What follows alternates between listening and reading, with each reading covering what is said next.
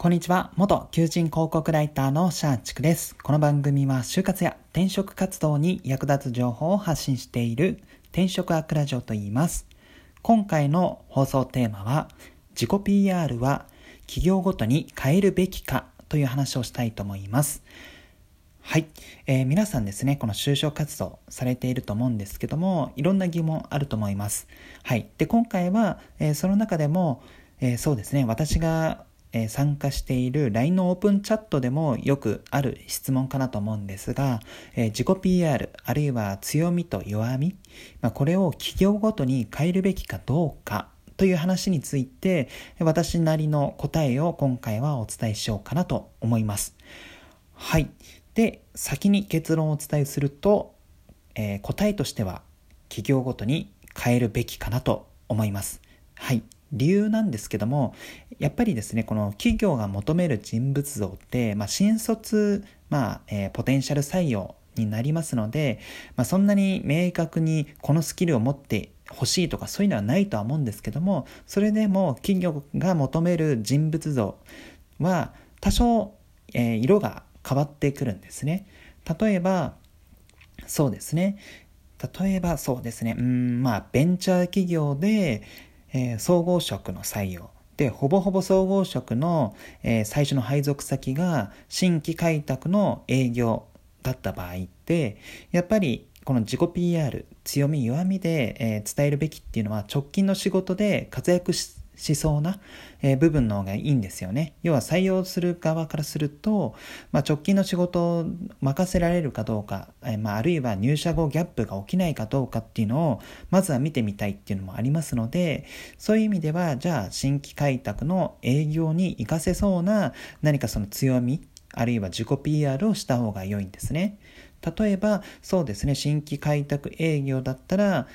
うんまあちょっとよく適当な感じで話すんですけども例えば人の懐に入るのが得意だとか、まあ、あとはそうですねもうざっくりも積極性が必要だったりとか、まあ、そういった形で新規開拓営業ならではの求められる部分に通じる、えー、強みあるいは自己 PR をした方が良いかなと思います。例えば、えーと、これが、えー、そうですねなんか老舗企業の、えー、事務職のえー、何かこの面接で自己 PR 強み弱みを伝える場合ってさっきのこのベンチャー企業の新規開拓営業と、えー、比べたら、まあ、極端な例を出してるから、まあ、分かりやすいと思うんですけども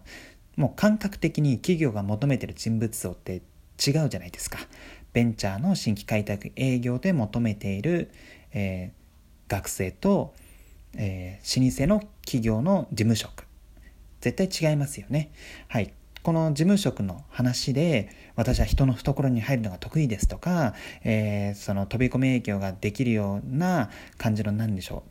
タフさを伝えるような自己 PR とか、えー、強みを伝えたとしても、まあ、会社側からすると、えー、その強み自己 PR 言われても結局任せたい仕事と全然なんか違うんですけどみたいなところでまああんまりあんまりというか普通に刺さらないんですね採用担当。はい。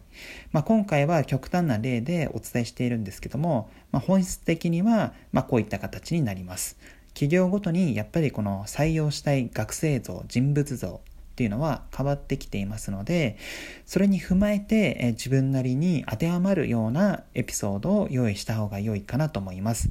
まあ、こう言うと、なんかその自分を偽って企業に合わせたエピソードが良いのかとかそういう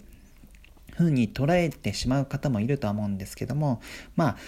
そうですね。まあ確かにそういうふうに捉え方もあるんですが、まあ、自分を偽ってまで何か合わせる必要はないと思うんですけども今の自分の中にあるこのエピソードの引き出しっていうのをやっぱりこのどの企業もこの1段目の引き出ししか開けないでなんか伝えるのではなくてあこの企業だったら2段目のエピソードを使おうとか、まあ、2段目の引き出し